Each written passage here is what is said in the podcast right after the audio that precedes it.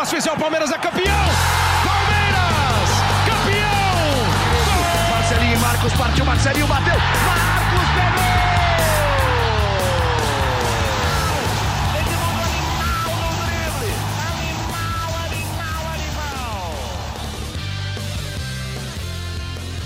Dali, dali, torcida palmeirense. Um salve para você, Palestrina. Um salve para você, Palestrino. Estamos aqui em mais um GE Palmeiras. Você que nos acompanha na live diretamente do YouTube, da Twitch, do TikTok do GE ou no próprio GE, seja muito bem-vindo, seja muito bem-vinda. Eu sou João Pedro Brandão, estarei no comando deste podcast, dessa live. Um abraço para você, amigo que e para você, amiga que nos acompanha pelo seu agregador preferido ou também aqui no GE na versão podcast. Como já disse, sou João Pedro Brandão e estarei mais do que bem acompanhado hoje com Emílio Bota, setorista do Palmeiras, Tainá Fiore, responsável aí, a rainha das redes sociais do GE, e Leandro Boca, nossa voz da torcida palestrina aí com seu muque, que, cara, é do tamanho da minha perna, mais ou menos. E então teremos muito o que repercutir aqui. Muito legal estar com vocês, amigos. E repercutir um empate, né? É, do Verdão contra o Corinthians no derby, um derby que deixou a desejar um pouquinho em todos os aspectos, já dando minha cornetada aqui. E vou passar para você, Milhão, que estava lá é, na Neoquímica Arena acompanhando, esteve junto com o Marcelo Braga, nosso setorista do Timão também, é, para dar suas primeiras impressões aí sobre o clássico. Acho que Ambos os times ficaram devendo. Tem o lado positivo, se eu quiser olhar o copo meio cheio, ambas as defesas atuaram bem. Palmeiras teve solidez, que não é nenhuma novidade. Acho que a novidade ficou mais por conta da solidez defensiva do Corinthians, que não vinha apresentando esse tipo de postura, né? Mas queria suas considerações iniciais, Emilhão. Você que viu tudo de muito perto lá na Neoquímica Arena. Fala, João, Tainá, boca, todo mundo que está ouvindo a gente. Se, por um lado, a solidez defensiva do Palmeiras foi o ponto positivo, acho que o ponto negativo foi a ineficiência ofensiva de um Palmeiras que ainda busca a melhor formação sem o Dudu e ainda busca se reencontrar talvez num, numa saída de um jogador que tem uma desconfigurada no, no ataque do Palmeiras. O Palmeiras, sim, Dudu, quatro tempos, nenhum gol marcado, dois jogos e, e, nenhum gol marcado contra o Deportivo Pereira agora no derby contra o Corinthians. Mas achei um jogo bem abaixo do Palmeiras, né? O Palmeiras que costuma, apesar de ter tido né, mais posse de bola, mais finalizações, uma imposição é, maior durante o jogo, mas o Palmeiras costuma se impor pressionando, né? Fazendo aquela aquela marcação forte e alta, um time que cria muitas oportunidades. Eu acho que Ontem o Palmeiras acabou ficando um pouco encaixotado ali na, na disputa do meio campo. Foi uma disputa que talvez tenha feito que o jogo ficasse um pouco mais lento, um jogo mais brigado taticamente. Então, nas oportunidades que ambos tiveram, né, o Corinthians perdeu um gol que o Everton conseguiu fazer uma defesa e evitar o primeiro gol do Corinthians no fim do primeiro tempo, e por outro lado, o Palmeiras perdeu algumas oportunidades, o cabeceio do Gustavo Gomes, que ele não costuma errar, e também a chance do Breno Lopes no fim do jogo, que talvez tenha sido a chance mais clara, e que ali acho que sacramentaria a vitória do Palmeiras. Palmeiras que diminuiria para oito pontos a vantagem do Botafogo, eu acho que causaria um incômodo necessário para o Botafogo durante essa pausa. O Botafogo que Parece que eh, o técnico também é, criou uma, uma crise sem, sem muita necessidade por lá. Eu acho que talvez essa, esse encurtamento de distância que o Palmeiras ia fazer com esses oito pontos talvez pudesse potencializar um pouquinho mais se a gente passasse a, a ver o Palmeiras como um real candidato ao título. Hoje, acho que com essa diferença de 10 pontos e por aquilo que o Palmeiras vem é, vem jogando, vem demonstrando dentro do Campeonato Brasileiro, dentro dessa inconstância, e também pelo fato de você ter uma semifinal de Libertadores, acho que segue naquele mesmo panorama da semana passada, né? Pode ser que aconteça, mas a chance é pequena, só que o Botafogo ganhou uma semana mais de fôlego. É isso aí, Botafogo poderia ser pressionado é, em razão né, de, dessa derrota que teve contra o Flamengo, e não só por perder, porque a vantagem ainda é grande, mas perder um clássico, ver os rivais se aproximando, é, então essa chance o Palmeiras acabou deixando desperdiçar. E Boca, já te pergunto, meu amigo, se você sentiu o Palmeiras um tanto quanto de salto alto, não sei se chega a ser exatamente isso, mas um pouco naquele sentimento de que poderia resolver o jogo no momento que desejasse, diante dos últimos resultados que teve contra esse Corinthians e até diante da diferença do futebol que vinha apresentando para o rival. Você sentiu isso ou acha que não, isso ficou de lado? Realmente foi um clássico, o Palmeiras não jogou tão bem, é, fica mais com, com esse lado da, do salto alto ou mais com uma com uma impressão de que foi apenas um jogo não tão bom desse Palmeiras. Família Palestrina, quando surge, João, Milhão, Tainá, tamo junto. Salto alto não, João. Tô esperando o momento da live pra gente falar do Breno Lopes. Quero ver qual é o momento que realmente nós vamos conseguir falar do Breno Lopes, que é para isso que serve essa live, é para isso que estamos aqui. Não vejo salto alto, tá? É, e eu não vi um jogo do Palmeiras. Eu sou minoria nessa opinião, pelo menos nas enquetes que eu trabalhei aqui mas eu não vi esse jogo horroroso do Palmeiras, tá? Eu achei que o Palmeiras teve domínio do jogo, achei que o nosso adversário jogou com, pelo menos no primeiro tempo, com 11 jogadores atrás, foi assim que eu vi a partida, só que o Palmeiras, como o Emílio traduziu perfeitamente, foi ineficiente ofensivamente. O Palmeiras foi extremamente ineficiente no ataque. O Palmeiras controlou o jogo, se você pegar a posse de bola, o Palmeiras teve muito mais posse de bola, posse de bola não ganha jogo, que ganha do jogo é bola na rede, mas estou falando que o Palmeiras Palmeiras teve o controle do jogo. Foram 200 escanteios a dois. Então, na minha opinião, não foi um salto alto, tá, JP? Para mim, não foi isso que aconteceu com o Palmeiras. Foi realmente ineficiência ofensiva, cara. O Palmeiras não conseguiu traduzir esse controle de jogo em resultado. Essa é a parada. E eu fiquei extremamente chateado, fiquei extremamente bravo depois que o Breno Lopes perde aquele gol. Porque assim, o Palmeiras está sem perder dos caras há muitos jogos há muitos jogos, né? Esse, é, esse tabu, digamos assim, continua mais uma vez, a gente continua sem perder deles. Mas ontem era possível o Palmeiras vencer a partida. Era totalmente possível. E um dia antes, o Botafogo perde para o Flamengo. Então o Palmeiras estava assistindo essa partida, cara. Ó, se coloca no meu lugar aqui. O torcedor, o torcedor tenho certeza que está sintonizado aqui com a gente, está entendendo o que eu estou falando. Porque assim, no dia anterior o Botafogo perde. Aí já fica aquele negócio, puta, é agora é agora. Aí a gente vai enfrentar um time que, apesar de ser o maior rival histórico nosso, hoje, nem, nem tô fazendo piada, pessoal. Hoje é um time muito mais fraco que o Palmeiras no papel. É muito mais fraco. Aí a gente vai, controla o jogo inteiro. E aí o, o Breno Lopes me perde um gol no final, é muito, é muito deprimente, JP é muito triste, de verdade. Então foi frustrante, cara. Foi um empate com gosto de derrota, cara. Agora, sobre salto alto, não acho, não acho que tenha sido essa questão, não. Eu trouxe, eu trouxe essa questão, Boca, porque eu vi uma galera comentando nas redes sociais, claro, não, não chegou a ser uma maioria, mas torcedores pontuais sentindo um pouco disso. Acho que muito no calor do momento, porque eu peguei esse recorte bem após o jogo. Então, tem esse sentimento de alguns torcedores ali no calor do momento, como você bem trouxe. É, ficou, ficaram né, fulos da vida com, com uma chance é, que o Breno Lopes teve bem próximo ao final do jogo, né? Então acho que aí isso acaba aflorando demais sentimentos na torcida palmeirense. Já passo para você, Tainá, para saber as impressões do jogo, também comentar um pouco do que os meninos falaram. Mas se você sentiu é, falta ali do, do meio de campo mais ativo, que colocasse o Palmeiras é, em posições melhores. Vou, vou, trazer só um dado antes de passar para você, Tainá. Questão de finalizações na partida. O Palmeiras finalizou 16 vezes contra 6 do Corinthians, que dá um pouco o tom do que o Boca falou, né? O volume do Palmeiras foi melhor, foi maior, mas faltou um pouco da, daquela boa e velha eficiência palestrina já conhecida no jogo de ontem para tirar o zero do placar, né, Tainá? Com certeza, boa tarde, pessoal. É, eu senti também, acho que tive o mesmo sentimento do Boca, principalmente no primeiro tempo. É, o Palmeiras ele não jogou o que a gente está acostumado a jogar. É um time que vem oscilando um pouquinho novamente, né? Mas muito por conta da falta do Dudu, então tem que agora girar os pratinhos para ver como vai encaixar, quais são os pontos em que o Abel pode mexer para ficar melhor e para continuar, né, sendo um Palmeiras muito ativo, principalmente na criação de jogadas pelo meio de campo, mas eu não vi um Palmeiras jogando tão mal ontem, assim, como falaram. É, eu via acho que a mesma coisa que o Boca, é um Palmeiras que foi muito bem defensivamente, mas pouco eficiente lá na frente. É um Palmeiras que precisava um pouquinho mais de uma atuação melhor do Rafael Veiga. A bola chegou também pouco no pé do Rony. Acho que a gente não tem como falar tanto sobre a atuação dele, sendo que ele pouco recebeu a bola, mas o Palmeiras controlou o jogo. É, no segundo tempo, eu percebi na metade para o final que o o empate estava sendo muito bom, porque o Palmeiras estava tocando a bola como se o resultado fosse ótimo.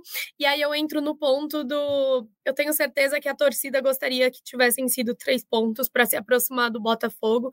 E também por ser um clássico, ser na casa do Corinthians e tudo mais. Mas eu acho que foi um jogo para o Abel também criar novas ideias. É, a gente viu o John John entrando bem, substituindo bem. A gente viu o Hendrick, depois de muito tempo, tendo uma chance e também entrando bem, sendo muito positivo. E eu acho que entra na briga né, de uma titularidade para substituir o Dudu.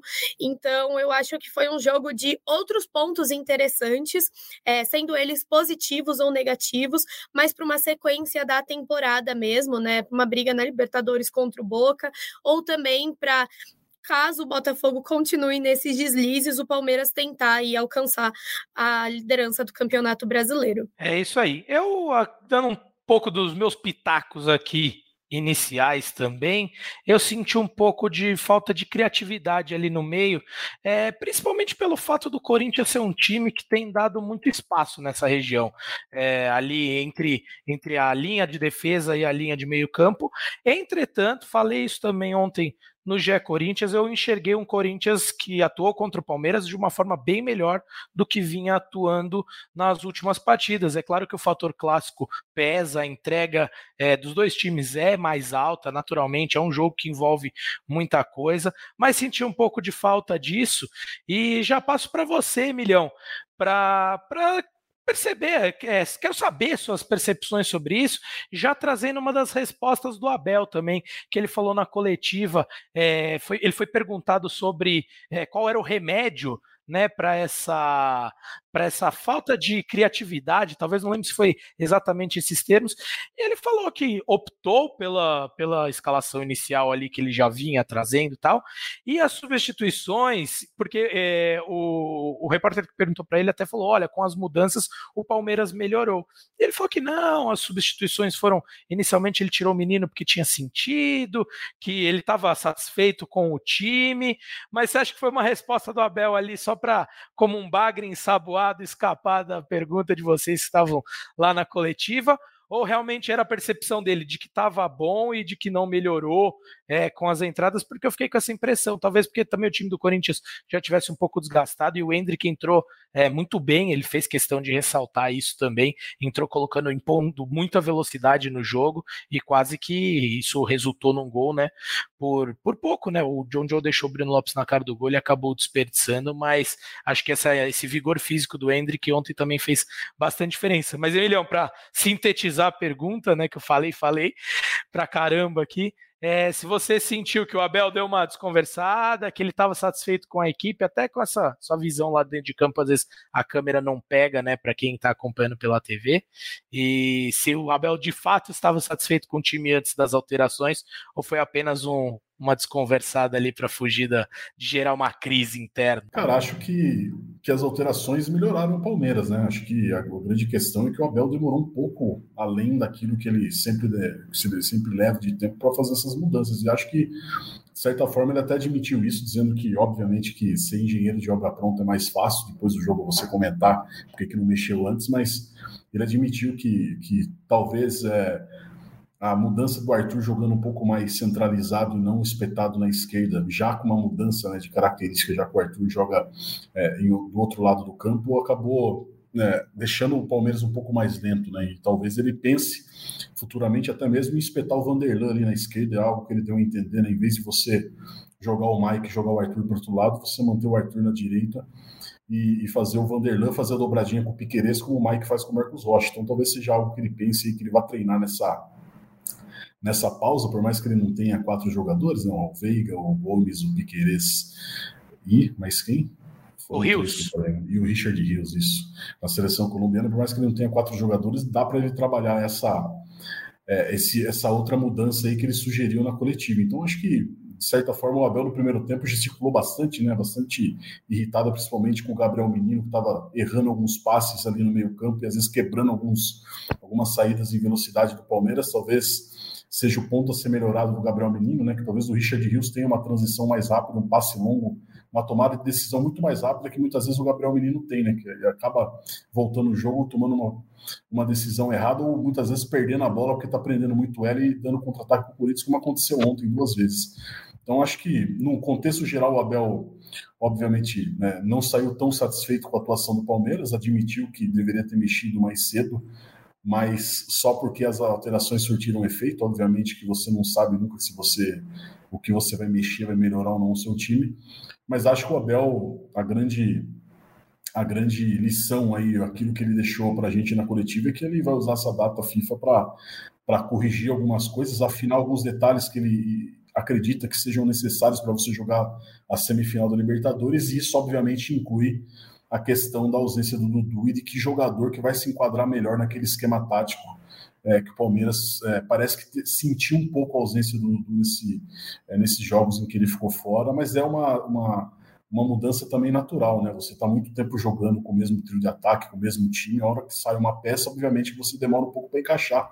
Foi assim ano passado, quando o Veiga se machucou, até o Gustavo Scarpa tomar posição e o Abel encontrar uma solução caseira ali. Então, acho que vai ser um período, uma pausa importante, interessante para o Abel fazer essas modificações, mas também sempre tem a pulga atrás do dedo do torcedor do Palmeiras que acha que os jogadores que foram convocados não vão voltar no mesmo ritmo, na mesma batida daquilo. Então, acho que vai ser um pouquinho, um pouquinho de tudo ali. O Palmeiras vai usar esse tempo para ajustar e vai torcer para que os jogadores que foram convocados voltem no mesmo nível técnico para você dar sequência aí até a semifinal da Libertadores, que é o grande objetivo do Palmeiras e acho que agora o Brasileirão está em segundo plano, segue em segundo plano, é, pensar na, no jogo contra o Boca Juniors. Leandro Boca, que é um desses expoentes da torcida alviverde de que tem receio da data FIFA, tem medo, fala que os jogadores não voltam como estavam antes, mas Boca, quero te passar um outro tema, até pegando o gancho do que o Emilião falou, eu achei muito legal o Abel falar disso, usar exatamente esse termo de ele falou arquiteto de obra pronta, né? Que a gente usa muito e ele,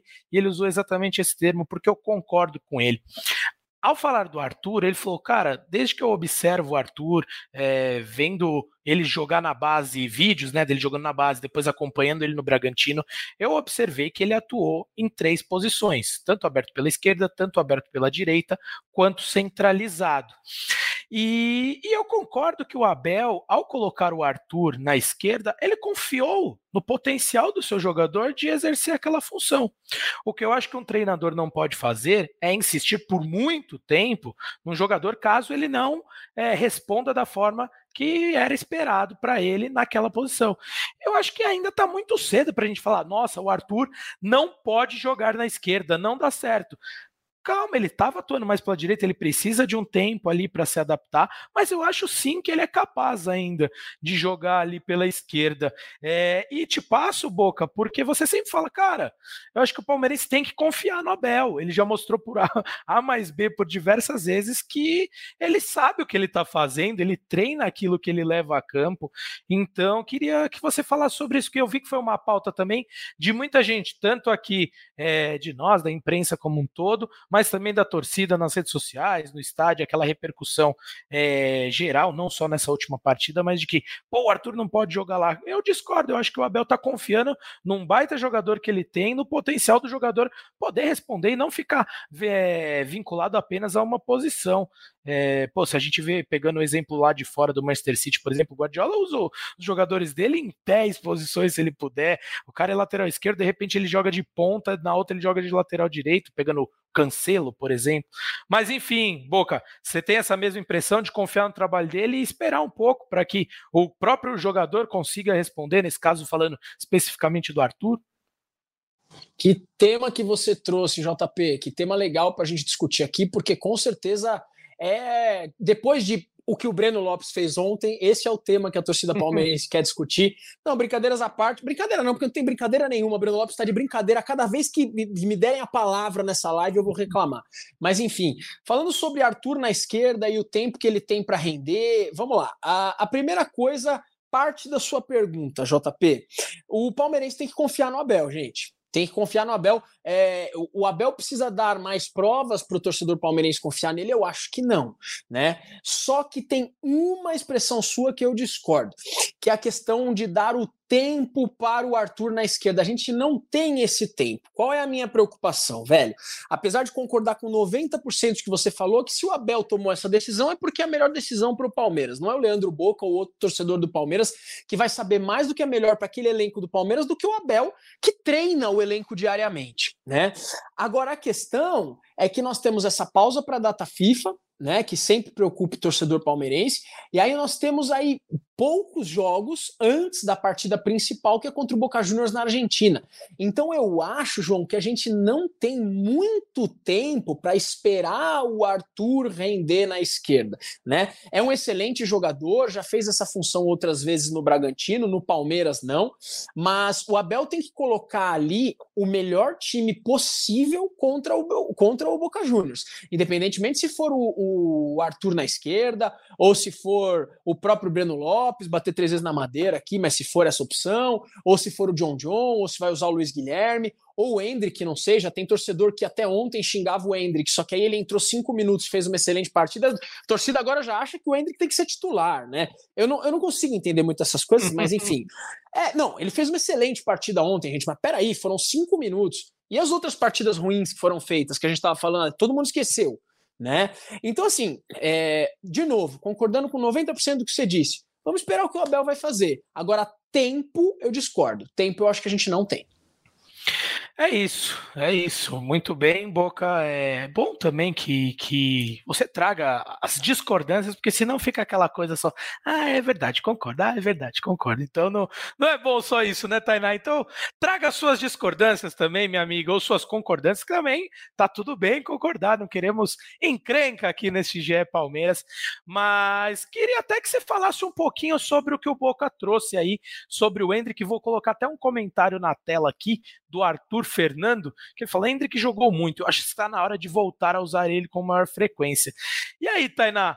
Tá com boca nessa? Acha que a galera exagera? Sempre é, vai do zero ao 100 em apenas dois segundos, ou é muito bom, é muito ruim, e tem que ter paciência com o garoto. Você acha que ele já tá mostrando, já tá pedindo passagem? Quais são as suas impressões sobre utilizar o Hendrick aí diante dessa ausência do Dudu?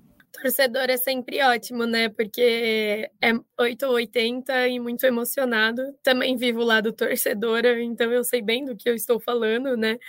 Mas eu acho que em relação ao Hendrick, a palavra nem seria calma. É, acho que ele já está um bom tempo nessa de base para titular ou ficar no titular, é, ter chances, jogar como tipo, titular no principal, jogar entrando no segundo tempo, jogar entrando no final, entrando no primeiro. Acho que a palavra agora não é calma.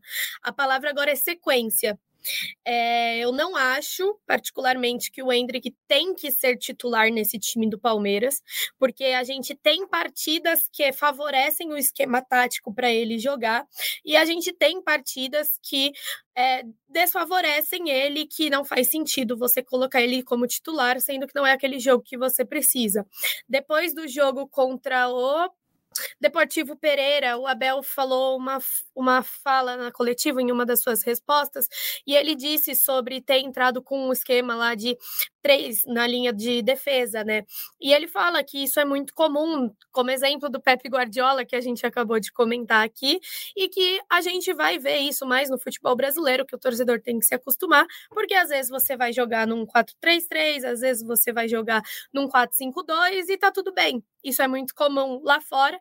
É, falei errado, né? 352. É, isso é muito comum lá fora e aqui dentro, tipo, aqui no Brasil, as pessoas sempre têm esse olhar de nossa, porque ele mudou tudo. Então eu acho que o, o Hendrick é um jogador de assim, momentos, oportunidades. É, concordo que tem que sim continuar colocando ele, mas isso também vai muito do treinamento. É, muitos torcedores crucifixam o Abel e falam, tipo, ai, porque ele tá estragando mais um jogador, que não sei o quê. Eu discordo muito disso. É, ele deu várias oportunidades para o Hendrick nesses tempos que o Hendrick não jogou o que a gente esperava, que o Hendrick não ajudou na marcação, que o Hendrick não ajudou ofensivamente. E ontem foi uma oportunidade diferente. Ontem o Hendrick mostrou que ele pode entrar e pode ser um outro jogador. Então eu não cobro uma titularidade dele, mas eu também não sou contra ela, sabe? É, eu acho que depende muito do jogo, depende muito do esquema que o Abel quer colocar dentro de campo. Às vezes o Hendrick favorece por ser um jogador que pode marcar mais, que pode ficar ali no meio da área, que tem mais rapidez e agilidade por ser mais novo também. E às vezes ele desfavorece porque a gente precisa de um trabalho melhor na lateral, e aí eu entraria com Rocha e Mike. É, acho que depende muito da partida, depende muito do jogo. O que eu acho que a gente tem que tirar de bom é que ontem o Hendrick mostrou um bom futebol, é, num jogo nível importante, né? Porque mesmo que a gente fale que o brasileiro ainda o foco seja o G4, né? Não seja mais o título e tudo mais, é, um clássico fora de casa é um jogo muito importante. É como se fosse uma final de Libertadores e todo torcedor tem que entender isso. É, todo torcedor pensa isso. Acho que a mídia não tem como tratar isso diferente, porque clássico é clássico, é aquilo. Você joga, você ganha. Então, eu acredito que ele entrou muito bem num jogo assim. E é importante ter, ele ter esse crescimento e ele também entender esse ponto de que ele pode ser, tipo, o Abel entendeu o ponto de que ele possa ser uma peça importante e uma peça utilizada para essa falta do Dudu, porque acho que com as mudanças, como a gente comentou, o time melhorou muito mais. Tudo bem, eu entendo muito a raiva do Boca. Ontem, hora que eu tava assistindo o jogo e o Breno Lopes cobrou aquela bola, eu falei pro meu pai, eu falei, pô, até eu que não faço gol faria esse gol, sabe? Então, eu entendo que muitas coisas assim ainda tem um, um pequeno problema, né, digamos, mas mesmo assim, é, o Abel ele consegue entrar com um time que consegue render e as mudanças conseguem continuar fazendo esse time render e até às vezes melhorar. E eu acho que é esse ponto positivo que a gente tira, não nessa briga de titularidade, não titularidade, mas eu acho que é incentivar e ter e dar essas oportunidades. E não falo isso só do Hendrick. É, eu vi muito, muitos torcedores crucificando o John John também nas últimas partidas, o Vanderlan, que não fez um, um grande jogo contra o Cruzeiro e também não fez um um grande jogo contra o Deportivo Pereira, mas que é um jogador que rendeu já muito bem antigamente. Então, acho que falar sobre base, a gente tem que falar com calma, tranquilidade, porque ainda são jogadores mais novos, tem vezes que eles vão errar, tem vezes que eles vão acertar. E assim, faz parte da torcida xingar, mas a gente tem que tratar um pouquinho mais de delicadeza, ter uma calma, uma tranquilidade e continuar dando essas chances. Muito legal, Tainá. Acho que o Boca que estava concordando com muito do que você falou, principalmente na parte do clássico, da importância de ganhar um clássico. E, e é legal você ter falado isso, porque o fato do Hendrick ter ido bem, por mais que seja num espaço muito pequeno, é, temporal, uh, por ser um clássico, ele ganha né, mais projeção, ele ganha um peso maior. Então, estou 100% contigo nessa, minha amiga. E passo para o Emilhão. Antes eu vou ler alguns comentários, Emilhão, que eu tenho uma pergunta engatilhada para você, meu amigo.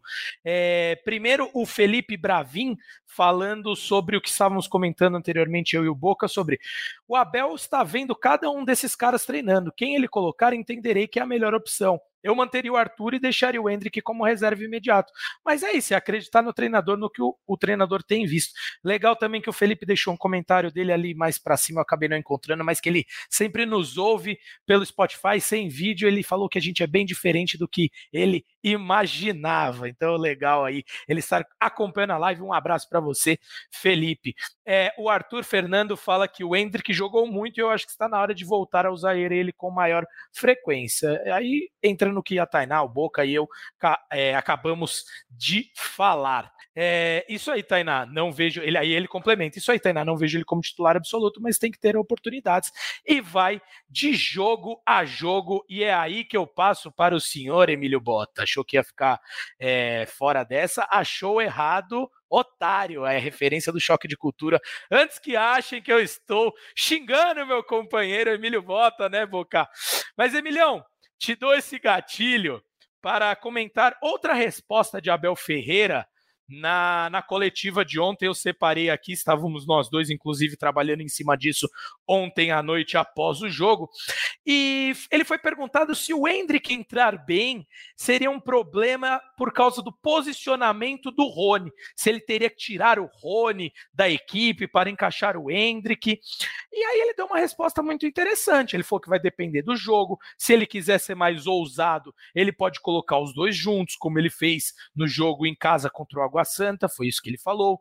É, ele falou que ia colocar o Hendrick contra o Vasco quando o jogo ainda não estava é, definido, mas o Palmeiras fez o gol e ele mudou. Então, ele já mostrou que está aberto a colocar o Hendrick, a fazer, é, a tentar encaixar as peças do ataque da melhor forma, mas ele também no final fez questão de ressaltar de que não vai desorganizar a equipe como um todo é, para encaixar um jogador ou outro. Então eu queria que você que estava lá é, pôde sentir mais, que eu acho que falta isso. Quando você está vendo a coletiva de longe, pelo computador, você não tem essa sensação do que o cara está falando, qual a intenção, o olhar ali, aqueles detalhes do gesto, do, da linguagem corporal. Então eu queria que você que estava lá, Emilhão, trouxesse esses detalhes para a gente dessa resposta do Abel e, obviamente, com seus comentários em cima disso. Bom, vamos lá. Eu acho que o Abel deixou claro que é, escalar Rony e Hendrick né, juntos no ataque em situações emergenciais em que o Palmeiras precise muito do resultado, como foi na final contra o Água Santa, quando o Palmeiras precisava reverter é, uma derrota no jogo de ida para você buscar o título. Acho que é, talvez o jogo dos dois não, não, não se batam, né? E, e talvez o, o Abel tenha observado que o Rony jogando na ponta talvez não renda aquilo que ele, se, que, que, ele, que ele espere, aquilo que seja necessário para estar tá formando um ataque com um centroavante que não seja o Rony. Acho que o Abel tem na cabeça dele que o centroavante do Palmeiras é o Rony e, e ele vai buscar uma alternativa que não seja um outro centroavante para você completar esse trio de ataque. Então acho que nesse momento o Hendrick deve entrar mais como um substituto do Rony, eu acho que deve ganhar mais oportunidades. É complicado também porque o Palmeiras também tem o Flaco Lopes que entra bem, mas quando tem a oportunidade de jogar como titular, às vezes não corresponde, acaba dando uma sumida novamente, não tendo tantas oportunidades. Assim também acabou acontecendo com o Hendrick, né? O grande problema dos jogadores é que eles não têm o que o Rony acaba tendo, né? Que é uma sequência, conseguir ter uma, uma boas atuações em sequência, apesar do Rony é, ter marcado só quatro gols no Campeonato Brasileiro, acho muito pouco para um jogador que, que é o homem-gol do Palmeiras. Enfim, acho que é a grande dúvida é o grande trabalho que o Abel Ferreira vai fazer durante essa, essa pausa para os treinos é buscar uma, uma solução para essa configuração do ataque, aquilo que ele pensa é, no time para enfrentar o Boca Juniors, que também não é um time que, que preza ofensivamente, não é um time que domina os seus adversários, é um time que espera mais o seu rival e talvez isso é, também preocupe um pouco o Abel Ferreira, né? É mais fácil você, como você está num jogo grande, você enfrentar adversários que também busquem propor o jogo, o jogo fica mais aberto, né? Como você tem um adversário muito parecido com o que foi o Corinthians, né? Que talvez às vezes espera um pouco mais o rival para você tomar uma ação, então fica um pouco mais complicado e o Palmeiras sabe lidar muito bem, né? Quando, quando é um time que geralmente propõe muito jogo, né? Geralmente os adversários já vêm com essa proposta de esperar o Palmeiras tomar uma atitude para depois você você ser reativo. Então, acho que vai ser o grande desafio nessa pausa técnica é você encontrar uma solução para tudo isso aí, mas acho que dá para confiar no Abel Ferreira e no trabalho dele, que acho que é, ele já deu mostras que consegue internamente achar várias, não só uma, né, várias soluções que muita gente não espera, não, não aguarda, pô, não vai, não vai ter jeito. Aí, hora que você vai ver, o Abel Ferreira coloca lá o jogador lá e muda o jogo e e, e, e dar essa resposta com o torcedor. É, é impressionante, né? Você vê nas redes sociais a gente cornetando o Abel Ferreira. Hoje mesmo aí, a gente soltou uma nota que o Palmeiras vai ter três dias de folga, muita gente é, falando que a colônia de férias do Abel Ferreira está em alta, né, com seus amiguinhos. Eu não sei como que as pessoas conseguem hoje criticar o trabalho de um técnico tão vencedor em tão pouco tempo no clube. É, e, e Emilhão, se ele não desse nem um dia de folga, ia ter quem estivesse criticando, falando que ele estava promovendo uma ditadura lá é, no Palmeiras, enfim, tem corneteiro para tudo, né, meu amigo? Mas eu acho que o, o que eu destacaria ainda em cima do, do seu comentário é que o Abel já mostrou que é muito capaz de encontrar soluções. Foi e ele me pareceu muito inquieto em relação à partida de ontem no pós-jogo, já pensando um pouco no Boca Juniors também. É óbvio que ele não vai assumir que tem jogos no caminho ainda do Campeonato Brasileiro, mas claro que ele já está pensando muito no Boca Juniors. E o Boca Juniors tem um quê desse Corinthians? Porque tem jogadores individualmente talentosos, mas é, não apresenta uma organização ofensiva muito muito forte. É, não vou ser aqui leviano de falar que eu acompanho os jogos do Boca Júnior com o mesmo afinco que os jogos do Corinthians, que a gente acompanha rodada após rodada aqui no Campeonato Brasileiro, nas competições continentais. O Boca Juniors a gente acompanha muito mais na Libertadores, em jogos esporádicos é, do Campeonato Argentino. Aqui uma confissão pessoal, gosto daqueles jogos domingo mais para o fim da noite, quando o Boca joga. Quando jogos do Campeonato Argentino eu acabo assistindo e alguns calham de ser do Boca. E eles têm mostrado isso, uma ineficiência ofensiva. Tanto é que no mata-mata da Libertadores são quatro tempos ou cinco já sem fazer gol, porque eles empataram 0 a 0 com o Nacional na segunda partida, né? Tinham empatado em casa por 2 a 2 empataram 0 a 0 com o Nacional e foram 2 0 a 0 contra dois tempos, é, quatro tempos não, é, três jogos uh, contra o Racing. Então é para se ligar o alerta. E eu acho que esse jogo do Corinthians, guardadas todas as proporções devidas, foi um certo teste aí para o que o Abel vai encontrar na Libertadores. Boca e Tainá, vou passar para vocês com um assunto polêmico, de certa forma, mas que eu não poderia deixar de falar, porque o chat está clamando por isso, é, todos os torcedores palmeirenses clamaram por isso na tarde e noite de ontem, que foi a atuação de Anderson Daronco ali, especificamente no final da partida, no qual ele expulsou o Murilo ali por uma falta que, ao meu ver, não deveria ter dado o amarelo, depois por reclamação, segundo o amarelo, aí até tudo bem, pode só até concordar com ele, é, ou assim, eu não sou muito de, de, concordar com amarelos por reclamação. Eu sou mais favorável de deixar os caras falar um pouquinho, ignora e segue o baile. Mas agora, a falta que o Murilo cometeu, ao meu ver, não foi para amarelo. E minutos depois, o mesmo Anderson Daronco acabou punindo apenas com amarelo o Michael, depois daquela entrada duríssima que ele deu no Hendrick, e precisou ser chamado pelo VAR para aí sim revisar e expulsar o Michael, e até o Michael sabia que ele seria expulso, tanto que quando o Daronco volta do VAR, o Michael não fala nada, ele nem olha, ele já sai caminhando, porque ele sabe que entrou muito forte no Hendrick, uma jogada bem, bem violenta, assim, que se o Hendrick tivesse com a perna presa no gramado, poderíamos estar falando sobre outra coisa aqui, mas ainda bem que o Hendrick tá tudo bem com ele, foi só, foi só realmente o choque ali, o trauma. Mas queria que vocês comentassem, principalmente você, né, Boca? Já tá com sangue nos olhos, então pode seguir aí contigo, meu amigo, sobre é, principalmente esses dois lances pontuais, porque acho que no restante do jogo não teve nenhuma grande polêmica de arbitragem. Eu vi que o GE tá fazendo muito, muita matéria, tem muita coisa no Instagram com, com o Rodrigo Góes, né? Eu acho que devia colocar ele aqui nessa, nessa live, olhar pro Daronco e falar: Daronco, você usa o suco e o suco está acabando com o seu neurológico, porque é isso que aconteceu. Não deviam fazer. Esse suco destruiu. Porque é o seguinte, vocês vão me desculpar muito, vocês vão me desculpar muito. A expulsão do Murilo ali, ele agiu totalmente no impacto da trembolona no sistema nervoso central. Foi um absurdo aquilo. Foi um absurdo. A falta dele, cara, a falta que o Murilo faz, para mim já não foi para amarelo. Foi o que o João Pedro falou agora. Para mim foi uma falta de jogo ali. Que, cara, pra, se ele quer dar amarelo, acho que poucos árbitros dariam. Para mim ele já estava com o pavio bem curto, foi lá e amarelou.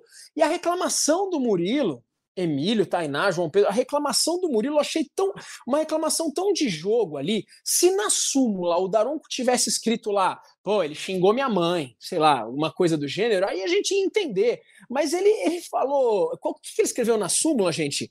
Eu esqueci aqui. Você tá de sacanagem. Você tá de sacanagem. O você tá de sacanagem rendeu pro Murilo um segundo cartão. É sério isso, gente? É sério que a gente, a gente tem que discutir isso ainda no dia seguinte? É impressionante. É um absurdo, foi um absurdo essa expulsão do Murilo. E aí a gente pega o lance do Maicon, que o cara que estava atrás do lance, o Maicon podia ter colocado a carreira do Hendrick no chão naquele momento. Foi uma entrada extremamente perigosa.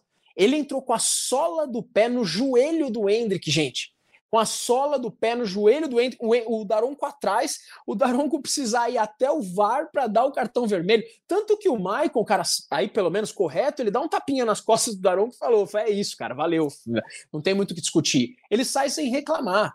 Né? Eu não estou falando da, da, da atuação do Daronco no jogo inteiro, eu estou falando desses dois lances, cara, absurdos absurdos. Aí o Palmeiras perde o Murilo aí contra, contra o Goiás, né? Que é a próxima partida do Palmeiras. E, cara, tudo bem que a gente tem o Luan para repor ali, não, não é que vai fazer uma falta gigantesca o Murilo, mas a gente perde um excelente jogador é um cara que vai ficar todo o tempo parado da data FIFA e mais um jogo do Campeonato Brasileiro. Parabéns, Daronco. Excepcional, cara. Sensacional e perde para mim no Campeonato Supino. Só isso que eu tenho para falar. Tainá, antes de você completar, é, só quero colocar mais um comentário do Arthur Fernando aqui na nossa live, que ele falou: João, houve uma falta igual no primeiro tempo que ele ignorou um amarelo para o adversário. E aí eu concordo, às vezes no final do jogo os árbitros entram num calor que eles não devem entrar, né? E uma falta normal, que para mim não, não era para amarelo, mas quero seus complementos, Tainá Fiori. É, bom, eu até postei ontem no, no Twitter, eu não concordei com o cartão amarelo da primeira falta e também não concordei com o cartão amarelo por reclamação. Porque para mim o termo você tá de sacanagem, ele não entra num nível de reclamação. É, o Murilo não foi a, tipo, atrás do Daronco, não xingou ninguém, não falou nada. Mas o cartão amarelo por reclamação, até tudo bem, porque a gente agora tem uma linha de zero falas, né? É, que a gente já vem acompanhando aí na arbitragem, no Campeonato Brasileiro, e só o capitão pode falar com a arbitragem. Então, teoricamente, o Murilo é, infringiu aí uma lei que a arbitragem teve essa mudança, mas eu não concordo com você tá de sacanagem ser válido um cartão amarelo, muito menos com a falta. Então, eu até falei ontem, a expulsão do Murilo, para mim, foi muito menos expulsão, tipo, foi nada assim, perto do que foi o lance do Maicon. É... Olha, ele ir ao VAR para ver o lance, mudar o cartão, tudo mais, eu até Assim, não é que eu entendo, mas eu acho que, tipo, como a gente tem, vamos utilizar e tudo mais, eu acho que a gente tem uma dependência muito grande do VAR e o Daronco provou isso ontem. É, a gente sempre espera o que o VAR vai fazer, o que o VAR vai achar, o que o VAR vai chamar para tomar alguma atitude, porque ele estava no lance, ele já poderia ter dado o vermelho. É, a entrada do Maicon foi uma entrada muito maldosa. É, nossa conversa poderia ter sido muito diferente se a perna do Hendrick tivesse firme no chão, porque provavelmente ele teria conseguido quebrar quebrar a perna do Hendrick. E eu acho que eu vi muitos torcedores falando sobre a raça do Corinthians e tudo mais. E eu acho que a entrada do Maicon no Hendrick ontem não tem a ver com raça. Na verdade, te, foi uma entrada maldosa. É, não estou falando que o Mike é um jogador mau caráter ou qualquer coisa nesse nível, porque chegaram a cogitar esse ponto e levantar, então é importante deixar muito claro que não é isso, mas a entrada em si foi maldosa. É, isso, isso é um companheiro de equipe, assim, não de equipe, né? É um companheiro de profissão. trabalho, de profissão. Ele poderia ter acabado com a carreira de um garoto de 17 anos que tem muito o que apresentar ainda. É, e se não fosse o Hendrick, se fosse qualquer outro jogador, ou se fosse ao contrário, um jogador do Palmeiras fazendo isso, quando o Danilo deu uma entrada nessa no, no jogo contra o Atlético Mineiro, é, eu também fui uma das primeiras pessoas a condenar esse lance, porque o Danilo, mesmo não sendo intencional, acredito que o Michael ontem também pode não ter sido intencional, mas é uma entrada criminosa, é uma entrada que pode acabar com a carreira de qualquer jogador e é uma entrada errada que foi para vermelho. É, eu acho muito errado ver torcedor comemorando isso, até deixando exposto aqui, né? O Corinthians a, a, mulher dele publicou sobre, falando que era raça e tudo mais. Corinthians tem tantos exemplos de raça que não precisa usar um lance que poderia ter acabado com a carreira de um jogador, como esse ponto, assim, né? E eu acho que não tem nenhuma assim, relação, né, entre as duas coisas. A atuação do Daronco, eu acredito que, no geral, ela não tenha sido tão ruim, é, apesar de não gostar muito das, das últimas atuações dele, né?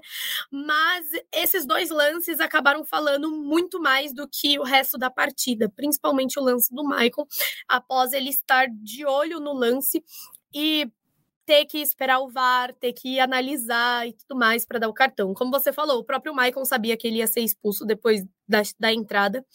É, e assim, eu acho que isso é um problema de arbitragem. É, todo jogo eu entro aqui na live, todo jogo a gente tem que comentar sobre arbitragem. Então, acho que já passou da hora do momento da arbitragem ter uma melhora, ter um crescimento, uma profissionalização, porque, olha, em muitos momentos a gente cansa de falar disso. E toda rodada um time é prejudicado, o outro é ajudado, e a gente continua levantando esse ponto. Então, eu espero muito que a arbitragem melhore para a gente não ter que comentar sobre essas coisas. João, esse lance do Maicon, acho que até o Fagner olhou e falou assim: Nossa, cara, eu sou fofinho perto disso aqui. é, e foi isso que eu falei. Quando eu, eu tomei, inclusive, o cuidado é, quando ao falar desse lance, porque a atitude do Michael depois eu acho que até mostra um tanto quanto do arrependimento dele. É, também não posso falar por ele, né? Então não quero é, execrá-lo, mas também não quero passar pano para a duríssima entrada que ele deu. Mas ele mesmo, já a hora que o Daronco volta, ele já sabe que seria expulso. E aí fica o puxão de orelha para o Daronco, que não viu. É, eu estava acompanhando pela TV essa partida e na, no lance ao vivo eu já falei, cara, esse cara vai para a rua agora. E o Daronco precisou ser chamado pelo VAR para consertar isso aí que ele acabou fazendo. É, vou ler mais alguns comentários aqui, meus amigos.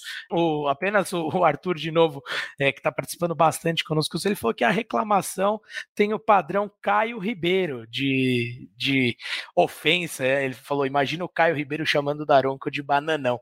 Então, deu aquela cornetada no nosso colega Caio Ribeiro. Então, quando encontrá-lo pela redação, vou falar que ele está recebendo carinho da torcida Alviverde aqui. E o Felipe Bravin está elogiando a análise que a Tainá fez do lance, que ele falou que Daronco não deu vermelho justamente para jogar para o VAR resolver. A Tainá fez a análise perfeita do lance e os juízes têm realmente é, usado isso aí como muleta.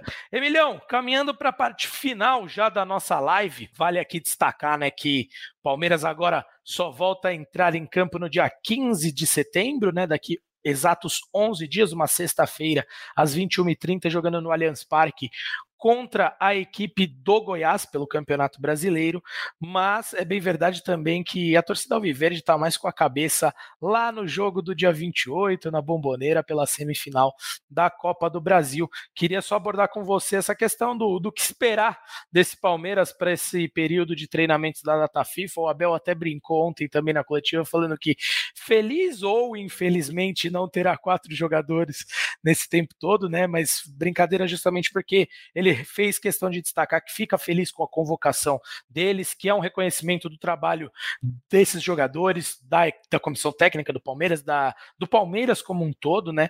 Mas que não vai poder contar com eles nesse período. E ele falou que é. Eu não vou lembrar a palavra exata que ele falou, mas era uma via de mão dupla ou duas vias que era descansar aqueles que estão com desgaste é, mais elevado ali, muscular, enfim, mas também seguir com os processos uh, que eles estão acostumados para manter o nível de, de atuação lá em cima. Então, Emilhão, queria que você falasse aí o que esperar dessa dessa data FIFA, já que se eu perguntar isso para Leandro Boca, meu amigo, ele vai reclamar até amanhã. Precisaremos de mais duas edições desta live, deste podcast.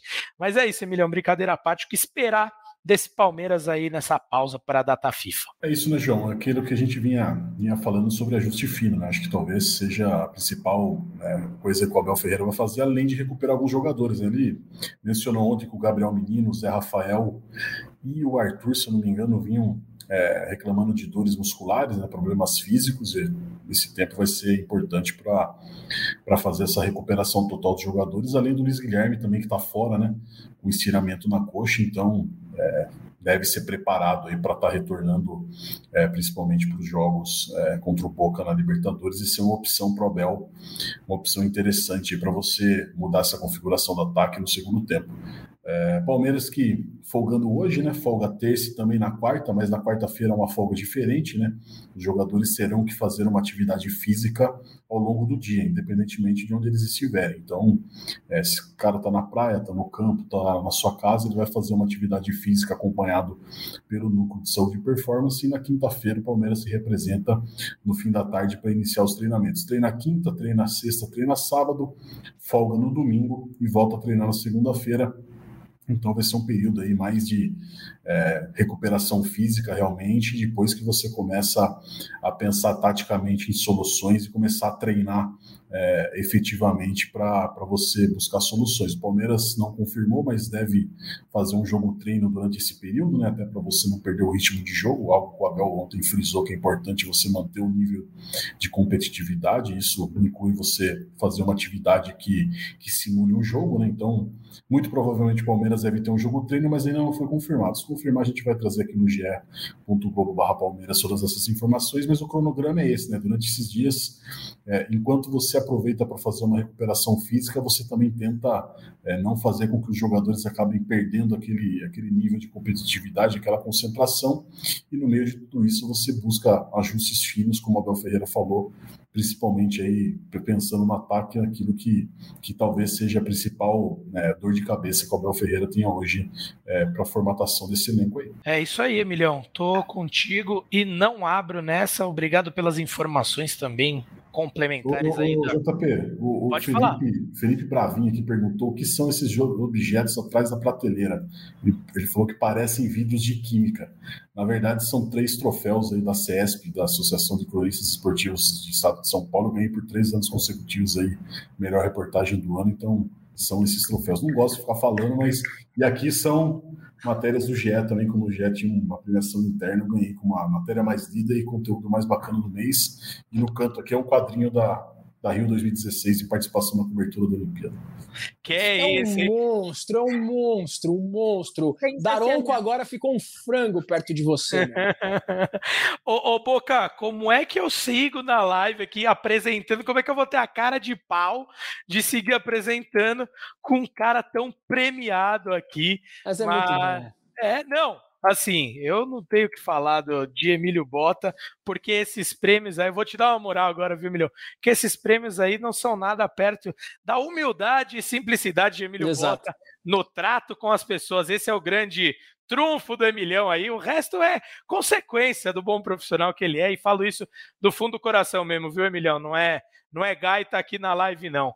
É, Boca, Vou passar para você, meu amigo, porque o Felipe, tô dando uma moral para ele também, que ele está participando conosco, ele falou que sempre ouve a gente sem ser ao vivo, e ele está participando muito bem aqui hoje, e ele falou que o Boca fez boas contratações na janela e precisamos estar 300% ligados, vão ser duas guerras, realmente, destaco a contratação de Lucas Hanson pelo Boca Juniors, ele que era do Vélez Sárcio, de ótimo jogador, ponta, costuma atuar pela ponta esquerda ali, trazendo para o meio para bater, tem Edson Cavani, Edinson Cavani, que obviamente é um baita nome, aí não está jogando bem, é bem verdade, vale o destaque não, ainda não encaixou com esse time do Boca. Tem o Barco, meio-campista, que esteve lesionado na última partida contra o Racing, mas já deve estar de volta contra o Palmeiras. Então já passo para você fazendo essa projeção, Boca, porque como eu disse, e até quero seu aval como torcedor do Palmeiras, porque não tenho esse lugar de fala, mas você acha que a torcida palestrina está meio que pensando já direto no Boca, pulando esse Goiás e Grêmio aí que terão pelo Brasileirão e a cabeça tá total nessa semi da Liberta, eu tô falando besteira, meu amigo? Ah, João, cara, uh, esquecer o Campeonato Brasileiro, o torcedor palmeirense não esqueceu, até porque o Botafogo tá tropeçando, né? O Botafogo ainda é favoritíssimo ao título do Campeonato Brasileiro, mas vem tropeçando, é, empata um jogo ali, agora começou a perder, perdeu em casa pro Flamengo, que é um clássico, pode acontecer, mas então esquecer o Campeonato Brasileiro não, Agora, com certeza o torcedor palmeirense já está pensando, dormindo hoje, pensando na Argentina ali. A gente é, tá rolando um pouquinho dos dois, mas o foco é na Argentina. Com relação a esses 300% de atenção ao Boca que o Felipão colocou aí no chat, a gente precisa ter atenção na realidade, seja o Boca Juniors ou qualquer outro time que fosse disputar a semifinal da Libertadores da América. É uma semifinal de Libertadores da América. É, ele citou aí no comentário dele sobre as contratações. O Boca Juniors, com as contratações, é inferior tecnicamente ao Palmeiras, gente tá? Você tem um Cavani ali, que tudo bem, é um jogador que, cara, é mundialmente renomado, reconhecido, beleza. Isso aí é inegável. Mas se você pegar o time do Boca Juniors e o time do Palmeiras, o time a ser temido hoje é o time do Palmeiras. Eu não vou bater no peito e falar aqui que o Palmeiras já passou, não é? Não é esse tipo de papo que eu tô tendo e não venham colocar palavras na minha boca. Humildade, pé no chão e vamos jogar bola. Mas é o Boca que tem que ter medo do Palmeiras. A gente tem que olhar para o Boca com atenção, profissionalismo, claro, não a parte do torcedor, a parte dos profissionais que lá estão, e ir para cima do time do Boca Juniors. Não são essas contratações que vão fazer o Palmeiras ter mais ou menos atenção. É o fato da gente estar tá indo enfrentar o Boca Juniors, que tem uma camisa pesadíssima, um histórico favorável em relação ao Palmeiras na competição, eliminou o Palmeiras em todas as ocasiões que tiveram que eliminar, e a gente tem que ir lá para conseguir nossa vaga na final, tá? É o jogo mais importante do ano para o Palmeiras até então. É isso aí, Tainá. É, quero suas impressões também sobre isso. É, o Boca foi bem ao me corrigir, porque realmente não dá para é, apagar uh, o Brasileirão da, da cabeça, né? Principalmente os jogadores, mas falava mais em relação ao torcedor, né? Mas o foco é isso no Boca e e assim, o que você espera dessa partida aí? Está ao lado de Leandro Boca mais uma vez nessa, Tainá? Eu acho que realmente não dá para esquecer o Brasileirão, porque se o foco não é no título, continua sendo no G4, e até porque essas duas partidas vão ser muito importantes para o Abel conseguir encaixar um time, ter uma ideia melhor do que usar, de que peça usar ou de que formação usar para enfrentar o Boca com essa falta do Dudu, que o Palmeiras ainda está sentindo muito, então essas duas partidas vão ser muito importantes para esses fundamentos e testes do Abel. É, mas eu acredito que é óbvio, né? O torcedor está muito mais focado, né, e querendo que passe muito mais rápido esse, campeonato brasileiro por conta desse jogo contra o Boca. Também acredito que seja a partida mais importante é, do Palmeiras no ano. E olha, eu concordo bastante. Quem tem que ter medo é o Boca. É, não acho que vai ser um jogo fácil, um jogo tranquilo, mas nas últimas disputas de Libertadores, quem foi superior e quem fez mais história foi o Palmeiras e foram times brasileiros também, né? Aliás, a gente tem aí duas ou três finais seguidas, né, só com times brasileiros atuando.